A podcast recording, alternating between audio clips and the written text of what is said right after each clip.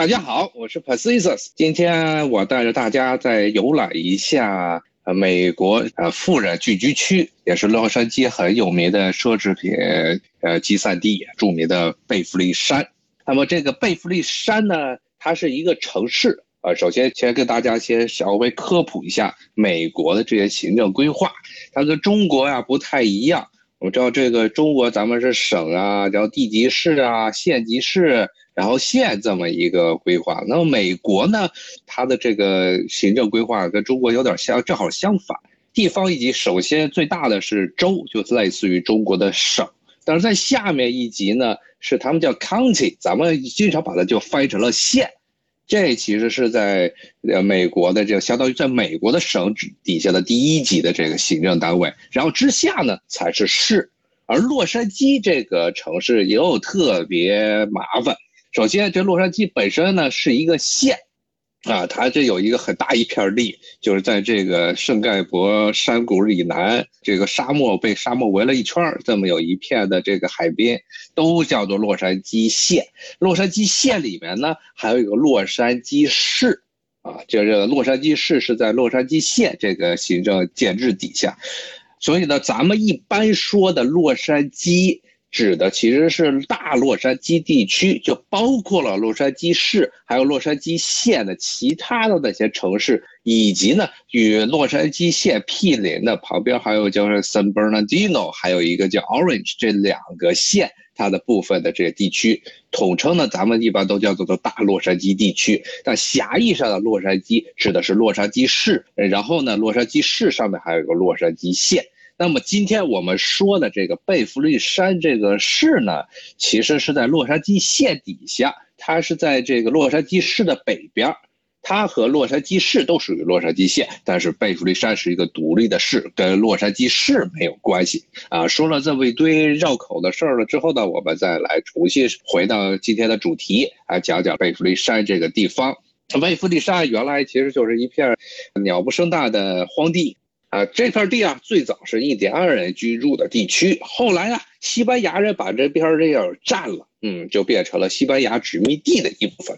然后西班牙的最早些殖民者呢，嗯，就在这儿呢，没有办法种点别的什么，呃，玉米呀、水稻啊之类的农作物，就种开始种一些比较稍微抗旱一点豆子。然后后来就发展成一个豆子种植园。那么后来呢？西班牙这殖民者呢，后来闹独立，就建立了墨西哥国。但是墨西哥国在这块地方没有统治多久，就被美国人把地儿给抢走了。后来这片地就属于美国了。那么美国一开始刚刚兼并了加利福尼亚，包括洛杉矶这片地区的时候呢，还不太清楚这片地区有什么样的自然资源。但是呢，到了十九世纪后半叶啊，也就是第二次工业革命开始之后呢，内燃机出现了，石油变成了世界上最最重要的这呃能源资源，所以有时候呢，美国又发现，哎，在这美国各地啊，特别是像这个德州啊、加州啊，全都有石油，特别是像洛杉矶周边这一片呢，全是有很多的产油的地区。到现在为止，如果你去洛杉矶的这片地区玩啊，在他们的海边上，其实还能看见这些打油的磕头机，呃，有几个是专门刻意留下来，来为了这彰显原来洛杉矶作为一座产油大城的这么一个光辉的过去。呃，美国呢，也因为这个十九世纪后半叶的石油浪潮呢，诞生了很多的这个石油大亨，后来在这洛杉矶这边挣了很多的钱，因为这些油井。那么这些石油大亨呢，继续扩大生产规模。当时呢，有这么一帮人呢，就组成了一这么一个石油公司，想在这个贝弗利山，当时还不叫贝弗利山，是一个 ranch，是一个牧场这一块呢，找油。然后挖了半天呀，发现其实这边的油的产量很低，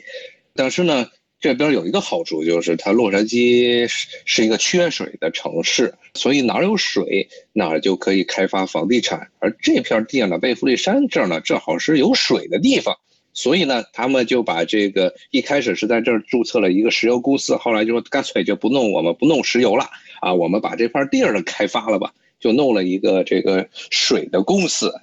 然后呢。把整个这片地呢改名就叫了贝弗利山。为什么叫贝弗利山呢？是因为这帮白人呢最早都是从很多是从新英格兰那边来的，在这个麻省有一个现在的马赛诸马赛诸塞州那边有来有一个贝弗利农场，他们就以东海岸贝弗利农场的名字命呃这个西海岸的这片地方叫贝弗利山。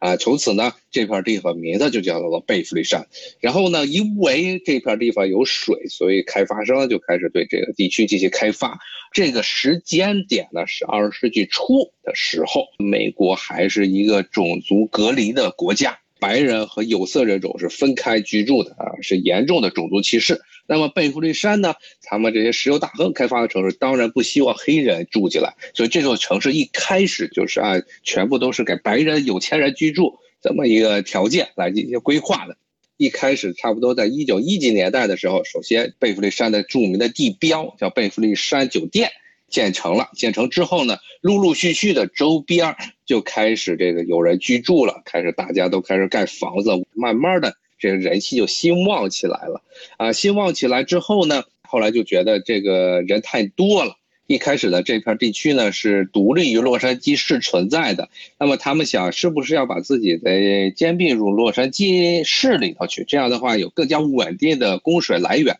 因为这时候人口已经聚集到很多了，以至于贝弗利山本身的这水资源已经不够用了。但是还有很多有钱人说我不想跟洛杉矶一起混。最后呢，扯了皮扯了半天，贝弗利山就成为了这么一个独立的城市，而与这个洛杉矶市没有关系。当然，它还是在洛杉矶县的底下，然后慢慢发展起来，现在成为了一个全世界都出名的富人的聚居区。呃，贝弗利山这个地方呢，它有什么一些特别的地标呢？首先就是刚才我说的那个贝弗利山的酒店啊，这是等于说是整个贝弗利山地区最早开发的这么一个建筑物。现在呢，这个贝弗利山酒店还是在贝弗利山最出名的一个景点了。当然了，它的这个拥有者已经换了一茬接一茬了。现在的这个拥有者呢，其实是文莱苏丹。因为这个事儿呢，还有很多人扯过皮。因为文莱啊是一个这么一个伊斯兰国家，周边这些白人认为他们有可能文莱苏丹要在这贝弗利山酒店这儿实行沙利亚法，啊，当然最后的结果是并没有出现这种情况。但是因为这个事儿呢，当时还有很多人抗议，说想禁止穆斯林国家来购买他们的资产。除了这个贝弗利山。酒店，它是作为一个第一大地标之外，尤其是中国人，嗯，去贝弗利山的主要原因，就是因为它旁边的，它那有一条著名的这个奢侈品一条街，叫 Rodeo Drive。Rodeo Drive 就是叫罗迪奥街啊，罗迪奥街，它为什么叫罗迪奥街呢？其实是因为最早这个刚开始开油的时候，这一片地儿呢有一个这个农场，也叫这个 Rodeo 农场。所以就以这个农场的名字来命名了这条街啊，这条街上就基本上不用说了，反正大家要去这些各种奢侈品街上能看见的牌子，在这基本上都有。基本上你要是在第五大道上买过的东西，在这儿都能看得到，就是了。除了这个呃 Rodeo Drive 之后呢，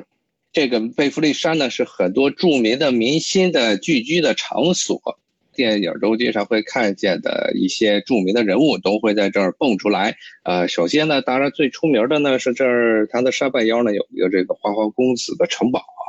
原来解决了美国宅男们这个各种生理需求的这个花花公子杂志的创始人，他在这个贝弗利山这城市北边的山半腰上。盖了这么一个小城堡啊，说是城堡，其实就是一个仿古是中世纪的建筑物。这个呢，是他作为他后来的这个花花公子他们公司的一个办公场所，同时也是这老头自己的居住地啊。呃，然后呢，每天呢，跟一帮的这个女人们在里面厮混。他这个城堡旁边呢，就是他已经离婚的老婆的前住址啊。本来家之后分了之后呢，这老头住城堡，他老婆前妻啊住前旁边的家。那旁边那家后来老婆嫌那地方太大，然后又把那地儿给卖了。当时卖了之后，国内还是闹出很大新闻，说是花花公子的那老板说没钱了，说要把他的地儿卖了。其实他前妻把他分的那边财产给卖了。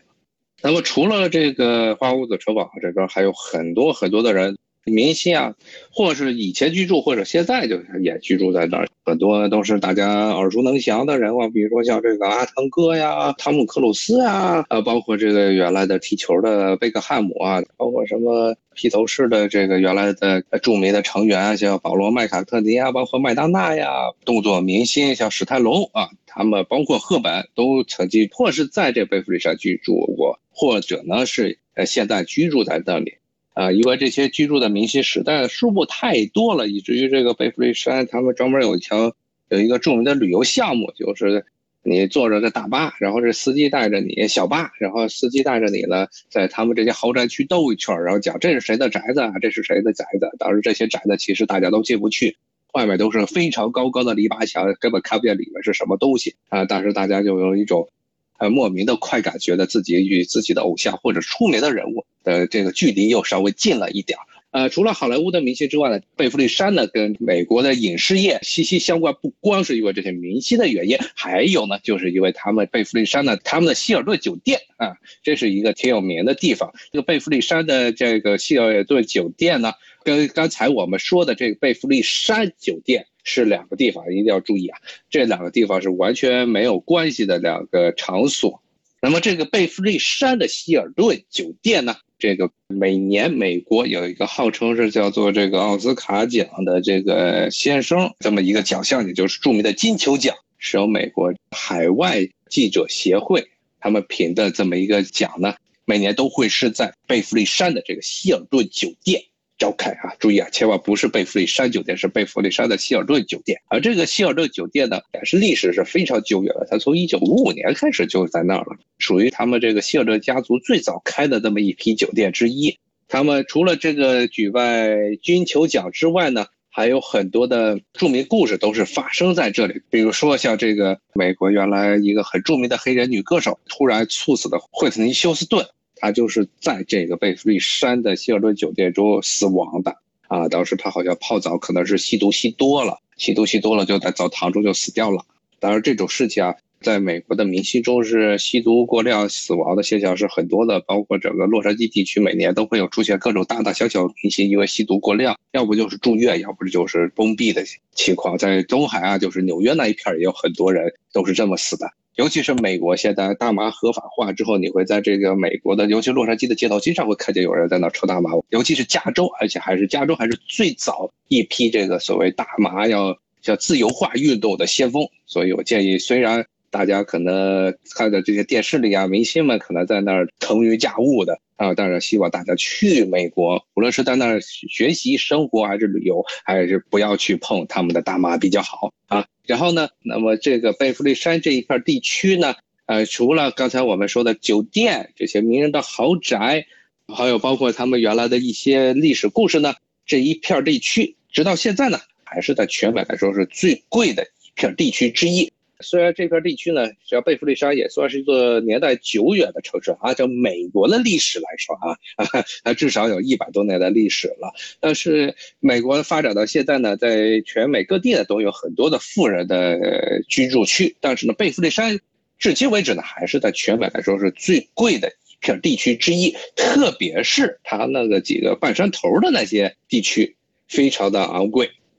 所以呢，到现在目前为止，这边还是。白人的这个种族的这个数目还是最大，在百分之八十以上都是白人。虽然洛杉矶这个城市，包括洛杉矶整个大洛杉矶地区，其实白人已经属于相对少数的团体了。白人在整个洛杉矶地区占人口的总百分比是百分之四十多，而其中呢很多呢还是属于这拉丁裔的，呃，因为老墨，那从墨西哥呀，从那个中南美洲来的那些。讲这个西班牙语的人口呢，其实这是现在很大一批的这个洛杉矶的居民都是他们，但是在贝弗利山这个富人区的时候，还是百分之八十以上的居民是白人，然后呢，黑人的比例和拉美裔的人的比例都非常的少，都在百分之五以下。所以可见，这个美国它虽然没有了现在没有了真正的种族隔离制度啊，就像刚才说的，这个贝弗利山最早城城市它规划的时候是按使者白人住来这个设计的。但是呢，它现在由于财富的分配的问题，包括财富跟这些种族是挂钩的啊，所以呢，在富人区还是一个白人占到了绝对优势的这么一个地方。当然了，美国历史上对于白人这么一个种族的定义也发生过很多次的改变。啊，最早美国所谓的这个白人是指的是这些从这个所谓的英格兰、就苏格兰这些地方来的所谓的昂格鲁萨克森人，也就是他们经常说的，呃，美国这个英语单词中有个专门的缩写叫 West，就是白人，然后昂格鲁萨克森裔，然后他们而且是新教徒基督教的新教徒。所以一开始，包括后来占美国白人数目最多的爱尔兰裔，最早都被认为是白人。为什么呢？因为爱尔兰人他们是信仰的是天主教。一开始呢，被那些从英格兰、苏格兰这些地方来的这些移民认为他们不是白人。啊，当然后来爱尔兰人数目越来越多，呃，与后来这些苏格兰裔啊、爱尔兰裔还有这个英格兰裔，他们也就没办法，只能接受了爱尔兰裔也作为白人。但是呢。其他的欧欧洲大陆上来的人，他们还是分类对待，特别是呃，现在我们经常中国人搞混的，认为这个犹太人，我们老把犹太人当做白人，但是在十九世纪的时候，犹太人可不是被当做白人，而且是最被排斥的这么一个，虽然也是长着这可能也是金发碧眼，也是高鼻子的这么一个高加索人种，但是他们认为犹太人是绝对不能被当做白人的，特别是像贝弗利山这个地方，最早是建设的时候。也是限制这犹太人，但是后来犹太人的数目越来越多，越来越多，而且犹太人大部分都是土豪。美国人说实话呢，也是非常的现实主义，非常的物质的，所以呢，最后呢，慢慢的也接纳了这些犹太人作为这个贝弗利山的居住的成员的一部分。包括后来慢慢的，犹太人在贝弗利山的数目有越来越多，而且他们很多都是犹太的土豪，还有包括不少是从这个。海外跑过来的犹太人，像那个贝弗利山这边很多犹太人都是从这个波斯啊当时逃过来，因为波斯也就是现在的伊朗，伊朗那边的很多犹太人呢，尤其是在伊朗在二十世纪的时候多次的这个政治动荡，包括后来伊斯兰革命，所以有大批的这些犹太人卷着家当就逃过来了啊，在这儿居住，包括这居住的还有很多东欧的犹太人，他们的数目非常的庞大。啊，虽然贝弗利山并不是洛杉矶地区呢犹太人聚居最聚居的地方，但这地方的犹太人的这个影响力还是处处可见。那么这些犹太人的影响力究竟到了一个什么样的程度呢？啊，比如说这个，给举个例子，就是前不久啊，就是两年前啊，联合国教科文组织曾经发过这么一个决议，呃，说认为以色列啊占领的这个耶路撒冷啊圣殿山。是犹太人和穆斯林伊斯兰教的共同的文化遗产，结果这事儿把以色列人给惹毛了！认为联合国教科文组织是在侮辱他们，说是玷污了他们，然后忽视了圣殿山对于犹太人的重要性。于是呢，呃，以色列人就所有全世界支持这些以色列犹太人的这些团体来去发声。然后呢，包括这个贝弗利山这个城市呢，虽然它不是一个犹太人的城市，它也莫名其妙的就发了这么个决议啊，说谴责说这个联合国教科文组织不漠视着犹太人的文化遗产，啊，这就可以看见，虽然这个城市它跟联合国教科文组织跟以色列其实没有直接的关系。无论他这市政府的里面议员结构是如何，他们肯定是很大程度上受了以色列犹太人的影响，所以才会这个美国的这么一个相当于咱们县级市的这么一个单位，啪爆出来这么一个决议，说是谴责联合国教科文组织。那么这个贝弗利山呢，刚才说的不光是这个好莱坞的明星在这居住，比如说像金球奖都是在这儿颁布。同时呢，这个地方也是很多的电影的采景地，有些他们一些电影的名字就是以这边的一些穿过这些地方的一些街名命名的。像可能有些稍微对电影历史上有些了解的人都知道，有一部著名的电影叫做《这个日落大道》啊，《日落大道》这部电影呢，这个名字呢是来自于日落大道，而日落大道呢是穿越了整个贝弗利山，在整个洛杉矶市北。横穿了整个贝弗利山市的一个很著名的这么一条街道，尤其是从这条街道出去之后呢，很多地方有很多的明星的大宅子。当然，《日落大道》这部电影讲的是一个没落的好莱坞的女明星他的这么一个故事，所以呢，是与这个《日落大道》和贝弗利山以及好莱坞这些记者呢，都是名字息息相关的。那么，在这个日落大道，它不光是穿过了贝弗利山的这些豪宅区，包括它离刚才我们说的这奢侈品一条街 Rodeo Drive 也不远。同时呢，它附近呢还有一个可以说是洛杉矶地区最著名的这么一个学校了，就是加州大学的洛杉矶分校 UCLA。当然，这个学校呢，它虽然就在贝弗利山这市的旁边，但它不属于贝弗利山市，它是洛杉矶市的一部分。呃，这座学校呢。在整个洛杉矶地区呢，可以说是最好的公立学校了。一般人认为它可能是在除了像加州理工大学之外最好的大学了。那么整个贝弗利山，包括它周边地区啊，你首先交通便利，然后呢环境非常优雅，而且其实治安也非常的好啊。如果大家有兴趣去那儿，无论是玩呢，还是想去那儿买房子，当然大家先要看看自己家里的钱包鼓不鼓呢，都建议大家去贝弗利山这转一转啊。他们这边的街名还特别有趣，所有贝弗利山的街名呢都是用各种植物的名字命名的啊。他们的城市的市徽也挺有趣的，是一个盾形的标志啊。如果大家经常看一些美国电视剧呢，经常就能看见贝弗利山的市标是么一个盾牌，盾牌上面是黑底儿，然后上面金字写着贝弗利山这么几个名字。到了这片地区，尤其是你要开车从洛杉矶其他地方进贝弗利山这个市，当你看见这个黑底儿的盾牌、金色的文字的贝弗利山的这个市标的时候呢，你会发现两边的树也多了。地也平了，然后也没有那么多杂七杂八的小破房子了啊！因为你就到了美国一个著名的富人区，那就是贝弗利山市了。哦，另外还要提醒大家一下啊，我们这个贝弗利山呀，它的名字中文呢很多地方没有一个统一的方法，有些人管它叫比弗利山啊，贝弗利山叫甚至叫贝弗利希尔斯啊，Hills 其实就是小山坡，它就直接就贝弗利希尔斯。啊，这些名字其实都知道是 Beverly Hill 这个贝弗利山这个地方。另外呢，呃，港台那边的非常土味的方法，比华利山，呃，这些名字呢，无论你看到哪一个名字，其实他们都是 Beverly Hill 这个地方。不要觉得说好像这是不同的地区。当然了，如果你是住在波士顿的话，你可以提出抗议，因为那本来这个贝弗利山这个名字就是从波士顿那边山寨过来的。好了，今天我们就跟大家聊到这里啊。下一回呢，我们带大家从西海岸都一下横跨整个北美大陆，从美国的西南大西南到了美国的大东北。我们下一集咱们在波士顿见。好，谢谢大家，今天就到这里了，咱们下回再见，拜拜。